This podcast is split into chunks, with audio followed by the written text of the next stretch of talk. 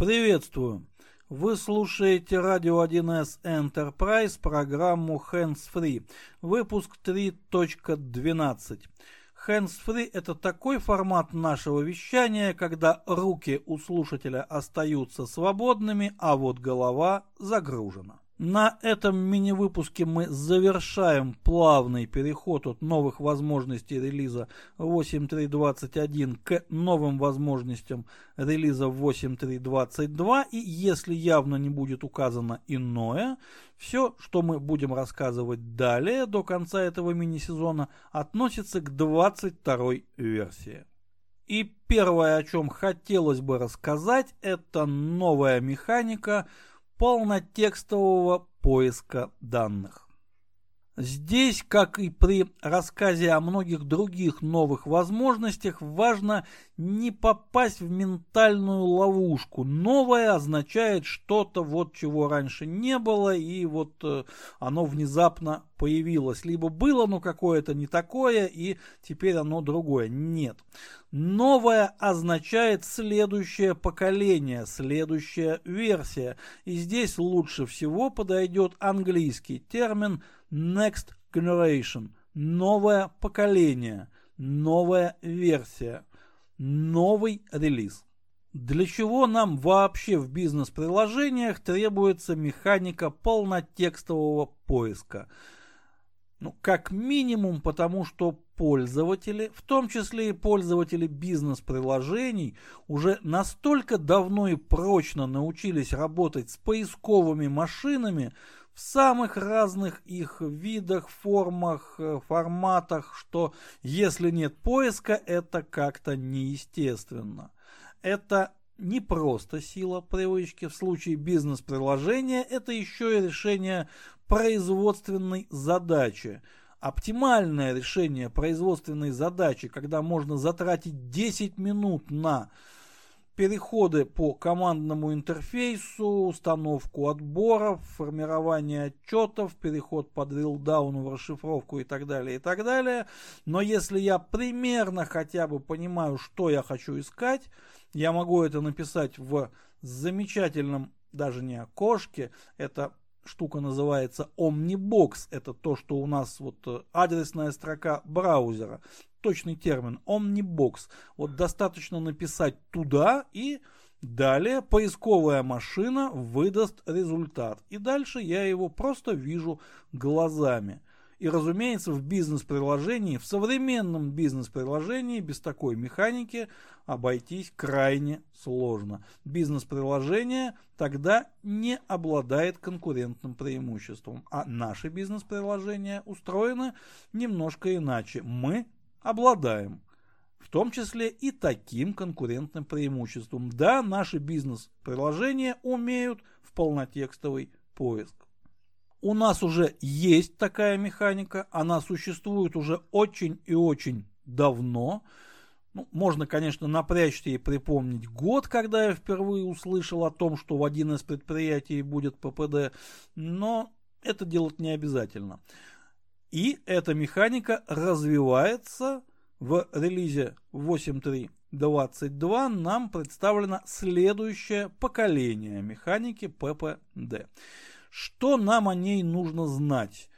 Ну, помимо того, что да, она теперь работает немного иначе, немного быстрее, немного оптимальнее, а может быть не только немного, но, конечно же, основные подробности все находятся в технической документации, доводить их голосом дело, ну, действительно не совсем благодарное, но некоторые важные моменты нам, конечно же, следует озвучить.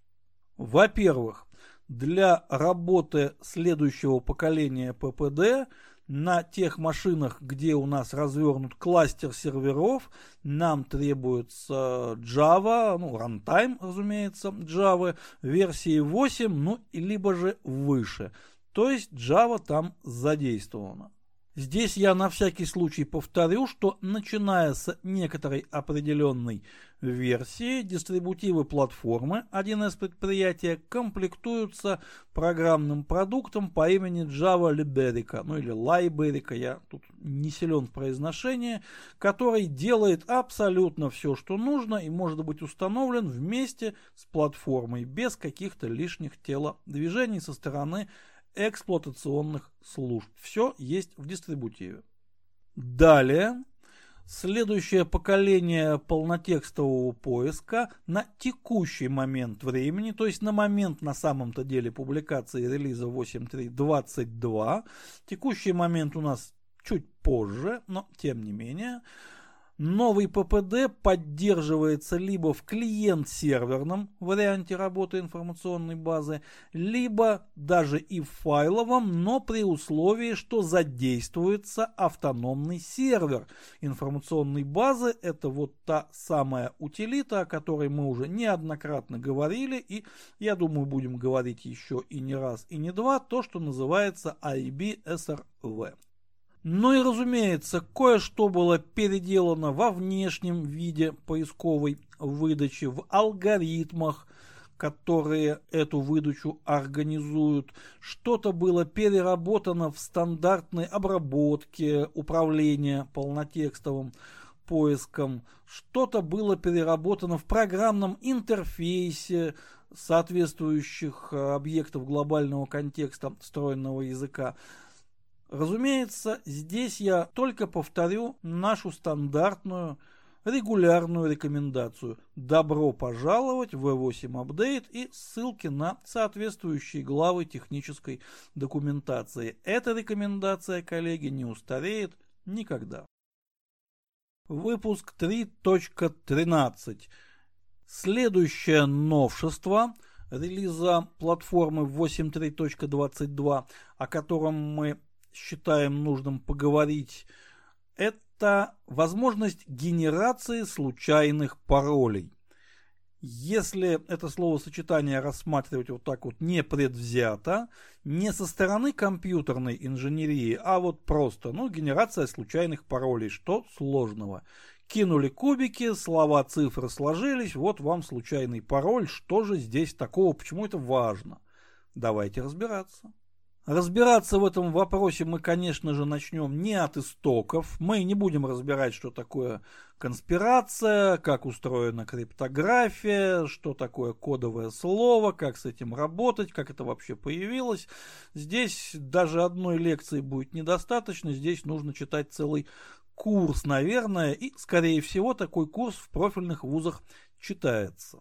Мы посмотрим на пароль с точки зрения нашего контекста, то есть информационной базы 1С предприятия, бизнес-приложения, построенного на платформе 1С предприятия и пользователей этого бизнес-приложения. Пароль в общем-то, всего-то кодовое слово, которое позволяет пройти аутентификацию и получить доступ к функциональности бизнес-приложения. Что характерно, пароль идет в комплекте с логином, никак иначе, сам по себе он никакой ценности не имеет. Но считается, что он должен быть а. стойким и б. секретным, и в. еще неплохо бы его помнить. И вот комбинация этих трех факторов обычно вызывает трудности, потому что пароль либо стойкий, либо запоминаемый. Либо он стойкий и запоминаемый, но не секретный. Либо он секретный, но тогда не стойкий. Ну и так далее. То есть вот из этой э, триады у нас, как правило, гуляет только пара факторов, а третий где-то находится сбоку. И это привносит в IT-ландшафты наших заказчиков, предприятий, которые пользуются нашими бизнес-приложениями, определенные не то чтобы неудобства, но излишние, избыточные уязвимости. А нам бы этого не хотелось. Мы с этим, конечно же, боремся. Один из способов побороть непреодолимую тягу пользователей к либо нестойким, либо несекретным, либо еще каким-то не таким паролям, это взять на себя функцию создать такой пароль. Если попросить пользователя придумай пароль, Ну, скажем так, номер телефона, написанный в обратном порядке, где вместо э, циферки 1 используется английская буквочка I, будет еще далеко не самым простым методом, что изобретет пользователь. Возможно, нам надо поработать за пользователя. Именно поэтому мы и занимаемся автоматизацией. То, что пользователь не может, не хочет, трудно, мы делаем за него. В том числе генерируем ему стойкий, секретный, человека запоминаемый пароль. Именно вот такая функциональность появилась в нашей любимой технологической платформе, начиная с релиза 8.3.22. Теперь у нас есть генератор случайных паролей, но случайных не в смысле, что я запускаю генератор случайных чисел, и вот что у меня получается, то и получается. Нет, там гораздо более умные алгоритмы.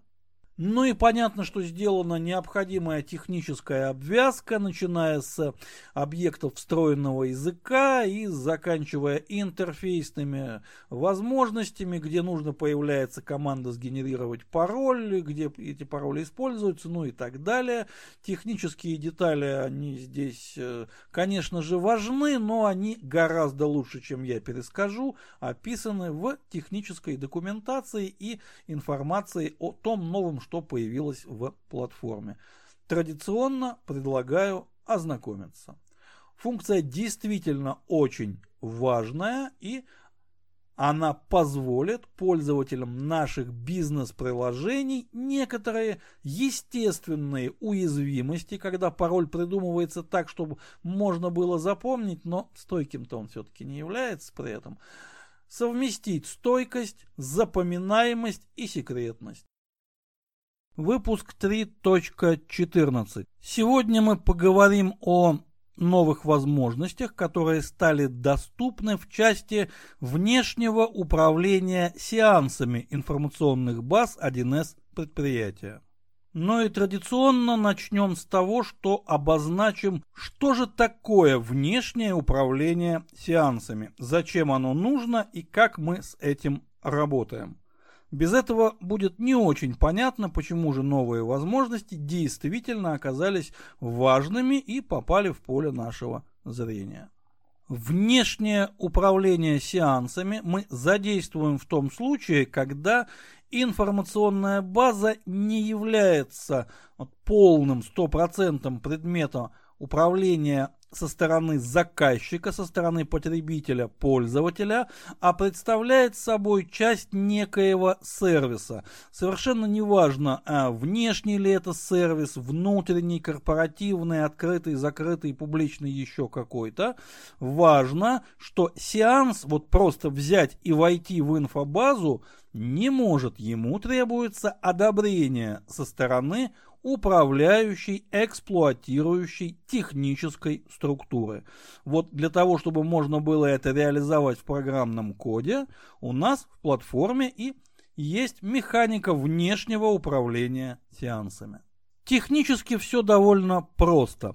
Для нашей инфобазы мы можем указать, что есть сервис внешнего управления сеансами, показать его, записать в соответствующий конфигурационный механизм, там есть разные варианты, но за ними традиционно я приглашаю всех в документацию.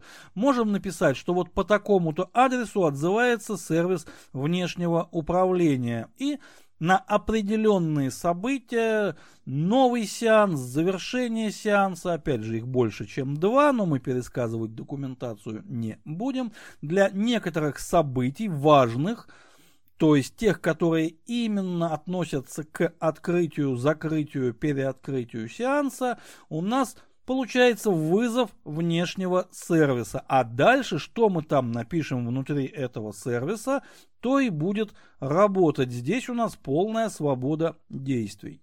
Для чего это нужно?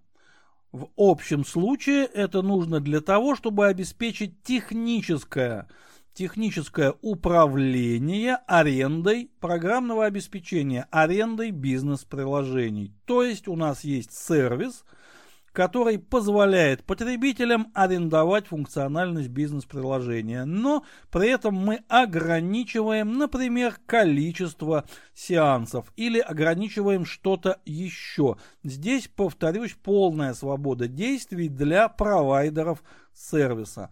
Изначально эта механика работала именно в режиме сервиса, то есть для клиент-серверного режима работы информационных баз. Но сейчас мы получили возможность задействовать ровно ту же самую механику внешнего управления сеансами для информационных баз, которые работают в файловом режиме. Причем для того, чтобы ее задействовать, требуется только лицензия категории проф. Имеется в виду лицензия на платформу.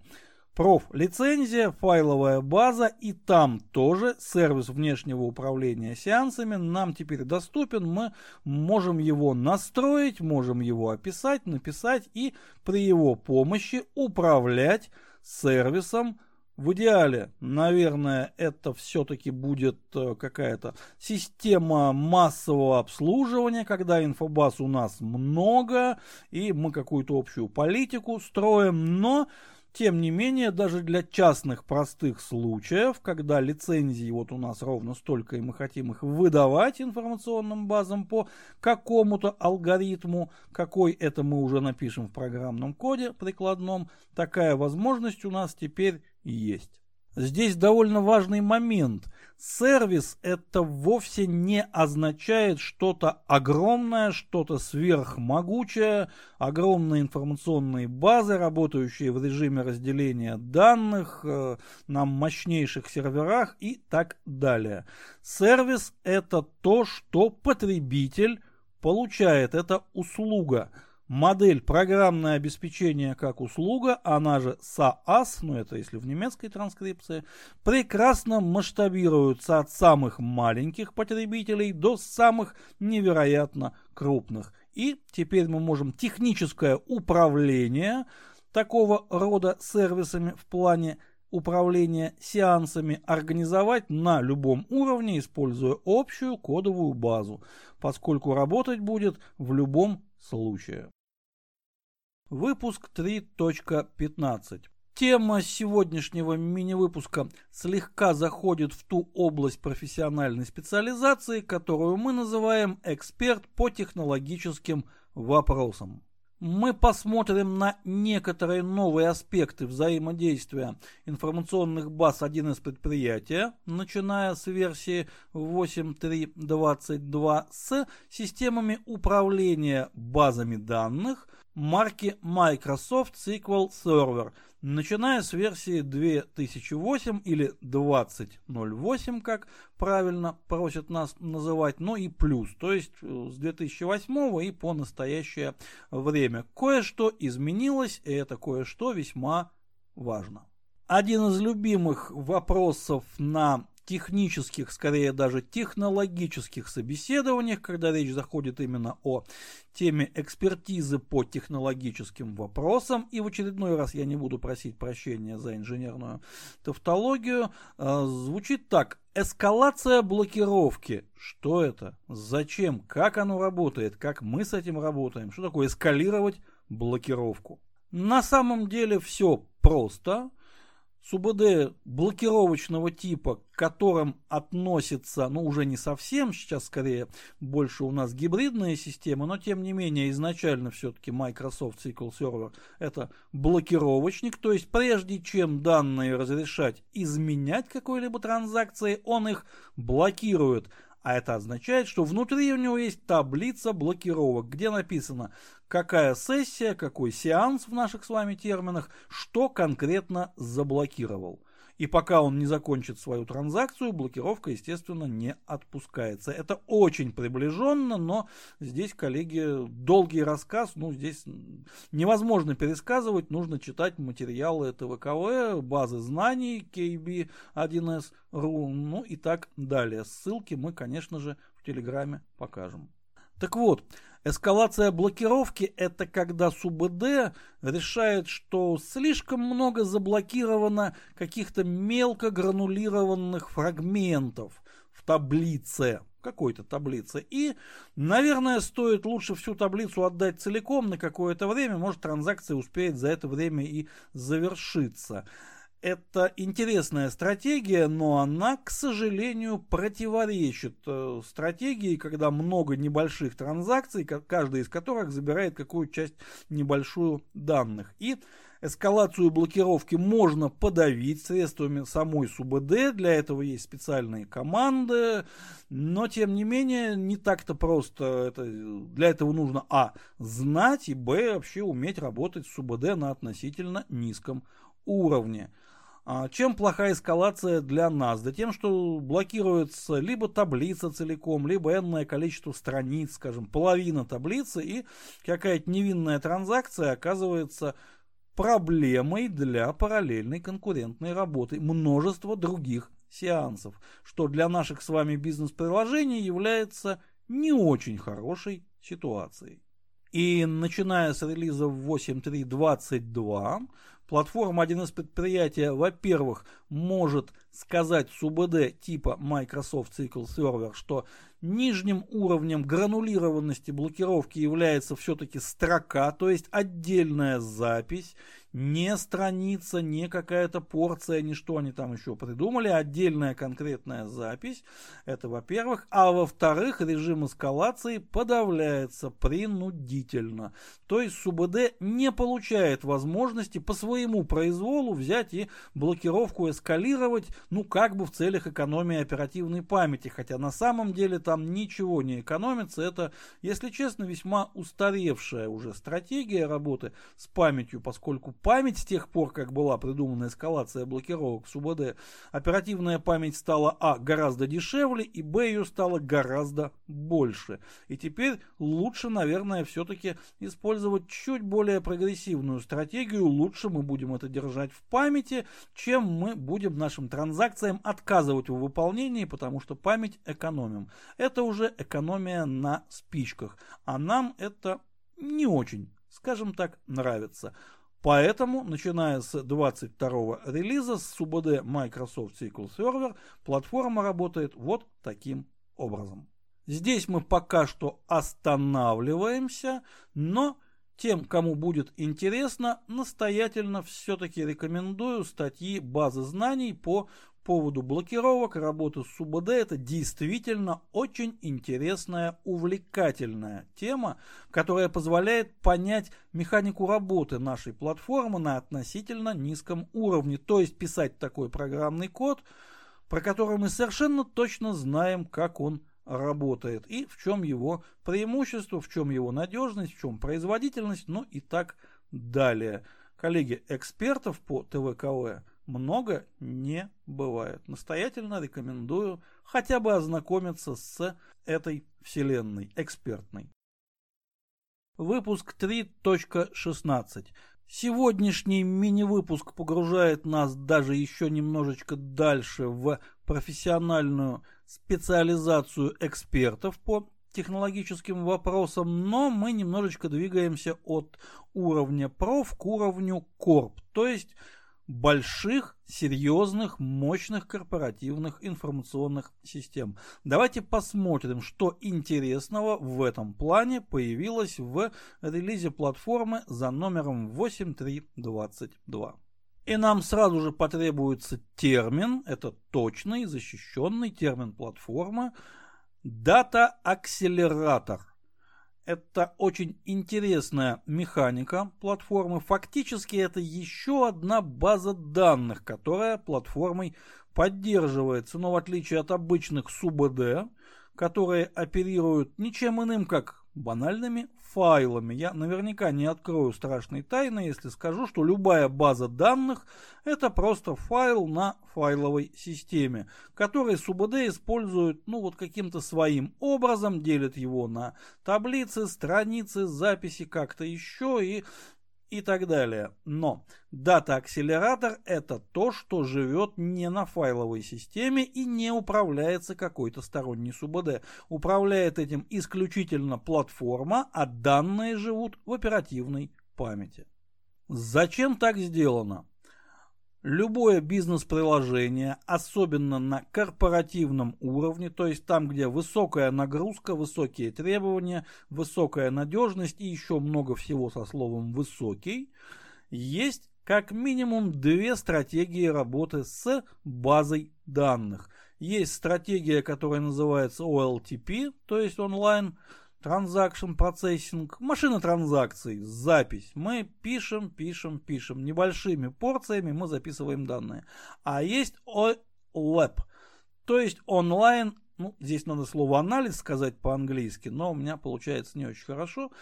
Это онлайн-анализ данных, то есть аналитическая работа с данными, когда мы их читаем, причем вычитывать мы их можем в большом объеме, из еще большего объема, причем еще мы можем их вычитывать с отборами, сортировками, группировками, повернуть так, повернуть вот это. Это то, что называется аналитическая работа с данными. И здесь у нас противоположная стратегия работы. Если транзакции и записи должны быть простыми, короткими, минимально живущими и минимально конфликтующими, то вычитывать мы можем да хоть целую таблицу, чтобы потом покрутить ее в руках. И вот дата-акселератор – это та технология, которая позволяет разделить работу с данными, физически разделить – База данных так и остается базой данных. Это файлы под управлением СУБД, и туда мы пишем короткими простыми транзакциями. Но вот чтобы это дело вычитывать, то есть тяжелыми объемными запросами, ну, разумеется, подтягивая систему компоновки, подтягивая, может быть, еще что-то, здесь я традиционно приглашаю в техническую документацию к платформе, где все это описано очень подробно и четко. Так вот, для чтения мы задействуем максимально быстрый способ. Мы поднимаем в оперативной памяти копию не то чтобы даже копию, а это еще одна база данных, это реплика. Здесь можно ну, разные термины использовать. Есть механика копий баз данных, это немножечко другое, чем дата. Акселератор, ну опять же, здесь надо идти в документацию, поскольку голосом это рассказать дело абсолютно неблагодарное. Дата-акселератор, данные, которые живут в памяти и, соответственно, вычитываются максимально быстро и производительно. И все это уже, разумеется, было реализовано. Но ведь что-то появилось новое. Давайте посмотрим. А новое появилось очень простое. Если раньше мы могли поднять только одну копию дата акселератора на один кластер, при том, что кластер у нас все-таки именно что кластер. Мы сознательно не называем его сервером. Хотя бытует, конечно, такой термин. Но правильный термин кластер серверов, потому что он может состоять из нескольких машин, объединенных, причем в, э, не просто в кластер как-то их соединили, а еще и с логикой. Ну, например, есть механика назначения требования функциональности или требования назначения функциональности. Здесь, конечно же, термин не очень простой, но его тоже можно найти в документации, коллеги. И мы можем при помощи этих требований за, либо запретить, либо разрешить, либо управлять количеством копий дата-акселератора, которые у нас поднимаются в кластере. Мы можем их поднять значительно больше одного. Сколько? Ну, насколько нам хватит оперативной памяти, насколько у нас есть ресурс оборудования, насколько есть ресурс аппаратуры. Но и весьма важный момент, для того, чтобы управлять кластером вот так, нам потребуется серверная лицензия категория Corp. Проф как позволял запускать только один дата-акселератор в кластере, так и позволяет. Здесь ничего не изменилось. А вот Корп теперь может этим управлять. Точнее, управлять этим будем, разумеется, мы. Но лицензия класса Корп – дает нам возможность, дает нам техническое и юридическое право управлять этой механикой так, как мы считаем нужным. А для чего все это делается? Для того, чтобы максимально утилизировать аппаратный ресурс и получить максимально возможную производительность как на операциях транзакционной записи, так и на операциях аналитического чтения, аналитической работы с данными заказчиков наших бизнес-приложений. Вот такая возможность нам теперь доступна. Лишний раз приглашать в базу знаний по экспертным вопросам, по технологическим вопросам крупных внедрений я, конечно же, не буду, поскольку уже это делал. Ресурс никуда не исчез, и статей там все еще очень много, и они ничуть не менее интересны, чем вчера. Выпуск 3.17. Сегодня мы поговорим о тех новых возможностях, которые появились в механике расширения конфигурации в релизе 8.3.22. О том, что такое механика расширения, как она прекрасно соответствует одному из э, основополагающих принципов объектной парадигмы разработки программного кода, то есть принципу открытости и закрытости, он же принцип open-closed, ну, наверное, повторяться не стоит, мы об этом уже весьма подробно беседовали. Давайте посмотрим, что у нас нового в этой механике. Первое, но не в смысле первое по важности, все новые возможности здесь важны примерно одинаково. Но вот первое, о чем следует сказать, о том, что у многих объектов метаданных, наших э, объектов, с которыми мы работаем постоянно, мы их создаем, мы их расширяем, развиваем, это справочники, это документы, это ПВХ, ну и некоторые другие, там, где у нас присутствует понятие нумерации. Причем нумератор, номер, код – это в принципе же одно и то же. Это определенный прикладной идентификатор объекта данных. Наименование тоже можно ну, для справочника. Например, хотя не обязательно, есть бизнес-процессы, есть задачи, у них тоже есть нумерация, кодификация. А, наименование тоже можно считать одним из таких естественных ключей объекта данных. И вот теперь наши расширения позволяют нам расширить, изменить, либо даже создать свой собственный нумератор, изменить длину кода, длину наименования и работать с естественными ключами в расширенном режиме. Понятно, что есть общие ограничения платформы, но, тем не менее, расширение более нам не препятствует в том, чтобы работать с механикой нумерации и кодификации так, как нам требуется именно в плане расширения функциональности бизнес-приложения. Да, уже она какая-то есть написана, но, предположим, нам не хватает пяти символов в наименовании, нам не хватает единички в длине кода – нам не хватает нумератора, который действует именно по той схеме, которая принята у нашего заказчика. Теперь все это мы можем расширить, не трогая основную функциональность бизнес-приложения, то есть конфигурация.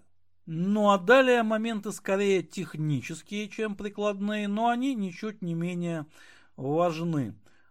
Расширений может быть установлено как мы понимаем, любое количество и расширение мы можем прямо по ходу работы информационной базы, мы можем менять их состав, обновлять, делать что-то еще, включать, отключать, то есть что-то меняется. И важно, что нам бы хотелось вообще-то понимать, что что-то изменилось в составе расширений. Может быть, нам нужно как-то на это отреагировать. Как это уже вопрос прикладного решения. Как напишем, так и отреагируем. Но нам требуется это узнать. И вот теперь такая возможность у нас есть. Для этого во встроенном языке реализованы соответствующие операторы. Добро пожаловать в синтаксис помощник, добро пожаловать в V8 Update и далее по ссылкам. Все очень четко и ясно описано и даже есть примеры кода. Ну и последнее, по перечислению, не по важности.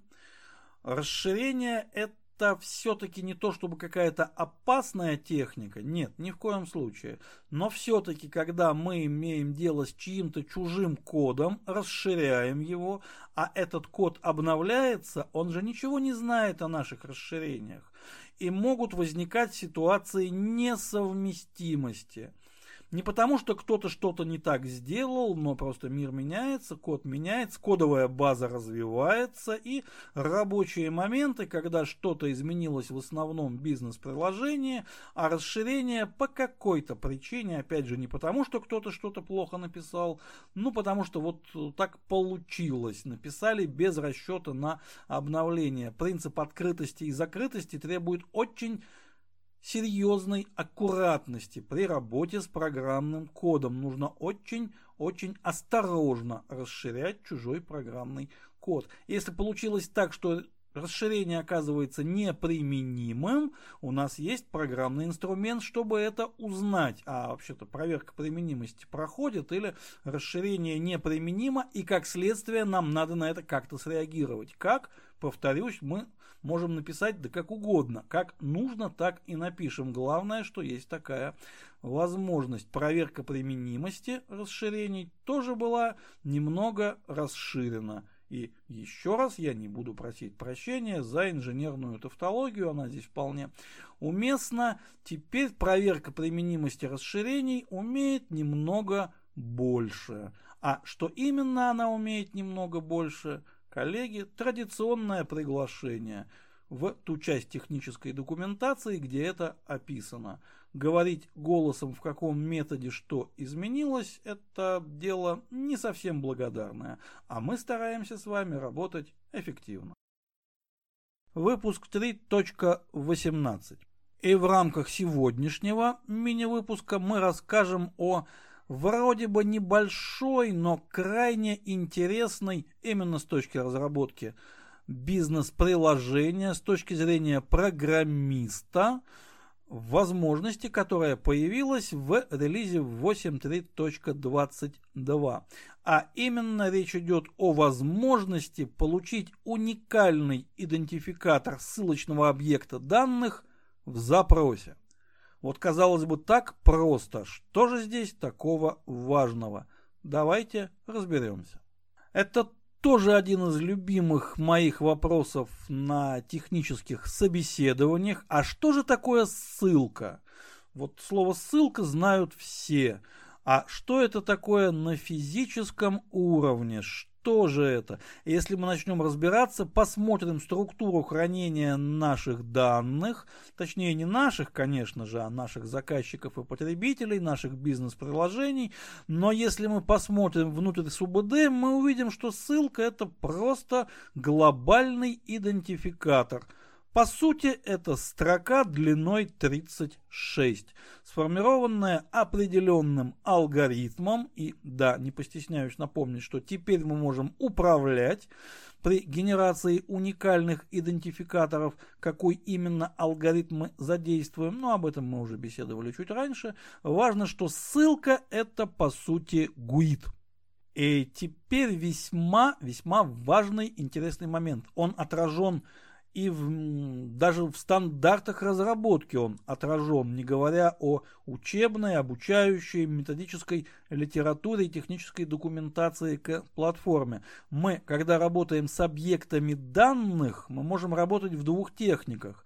Если мы записываем, модифицируем объект, мы работаем в объектной технике. У нас есть объект, есть его свойства, методы, поведение – а вот если мы читаем данные, мы работаем в реляционной технике. У нас есть таблицы, поля, запросы на структурированном языке запросов. И нам нужно эти две техники уметь сочетать таким образом, чтобы и запись у нас была эффективной, низкоконкурентной, производительной, надежной. Здесь можно еще десяток эпитетов. И чтение, чтобы было не быстрым, не блокирующим. И еще там 5-7 не чего-то чем чтение быть не должно. Вот здесь нам нужно совмещать объектную и реляционную технику. Но вот в том, что касается уникального идентификатора наших объектов данных, то есть ссылок, у нас не было возможности работать с ними в реляционной технике мы могли только запросить у объекта его уникальный идентификатор. Да, есть метод, он есть практически у каждого объекта, он запросто исполняется, и он Здесь, наверное, меня поправят, если я ошибаюсь, но при чтении уникального идентификатора считывание объекта в объектный кэш производиться, по идее, не должно. Но здесь, конечно, надо проверять, надо сидеть с профайлером, смотреть, что именно читается, возможно, в разных СУБД. Ну, Здесь я не берусь утверждать точно, но не должно, не хотелось бы. Мне нужно просто прочитать ГУИД. Но я могу его прочитать только строчкой программного кода. Я не мог прочитать его в запросе, с чем-то соединить, ну или сделать что-то еще интересное. А вот теперь такая возможность, начиная с релиза 8.3.22, у нас появилась. И это действительно новая степень свободы в работе с нашими ссылочными объектами, потому что ведь ссылка может быть прямой, а может быть косвенной. Например, навигационный, там ведь тоже в навигационную ссылку на объект тоже зашит его глобальный идентификатор. Просто он там немножко по-другому выглядит, но это ровно то же самое. И вот теперь я могу в запросе узнать, а какая же ссылка, какой же гуит у этого конкретного объекта. И может быть сопоставить чем-то, что я заранее куда-то записал, в какую-то вспомогательную структуру данных, или еще что-то, или еще что-то. Здесь э, примеров технических не прикладных, коллеги. Здесь важно понимать, что прикладные задачи требуют на самом-то деле прямых ссылок, требуют ссылочной целостности ее контроля, который платформа обеспечивает нам автоматически. Но для технических, технологических задач иногда бывает нужно работать с гуидом как с гуидом, а иногда как со строкой. И вот теперь у нас такая возможность есть. Вроде бы одна небольшая строчка в V8 Update и крохотная-крохотная главка в технической документации. Но за этим крохотным стоит действительно серьезное расширение свободы именно программиста, разработчика бизнес-приложения, но именно на техническом уровне. Выпуск 3.19. Традиционно рассказ о каком-то из новых релизов, из новых версий платформы мы завершаем таким небольшим перечислением, короткой строкой э, тех новшеств, которые действительно нас очень серьезно заинтересовали, но э, по каждому из них не получилось бы делать отдельный мини-выпуск. Поэтому короткая строка, ну и, наверное, небольшой анонс. Порядок перечисления – это просто порядок, это не первое, второе, третье по важности. Первое, о чем хотелось бы сказать, вроде бы опять же мелочь, но мелочь очень важная, которая привносит в нашу с вами, коллеги, работу, то есть в нашу производственную деятельность по разработке бизнес-приложений, привносит дополнительное усиление к эргономичности. То есть мы затрачиваем меньше работы, потому что платформа кое-что делает за нас. Теперь у нас есть возможность определить общий макет для отчетов. Но здесь опять же я приглашаю всех в техническую документацию, потому что вот есть макет, и этот макет может использоваться, ну, для всех отчетов конфигурации, например, кроме тех, где мы используем какой-то другой. Как это конкретно устроено, просьба прочитать самостоятельно и внимательно, а возможно даже на небольшом прототипе это попробовать.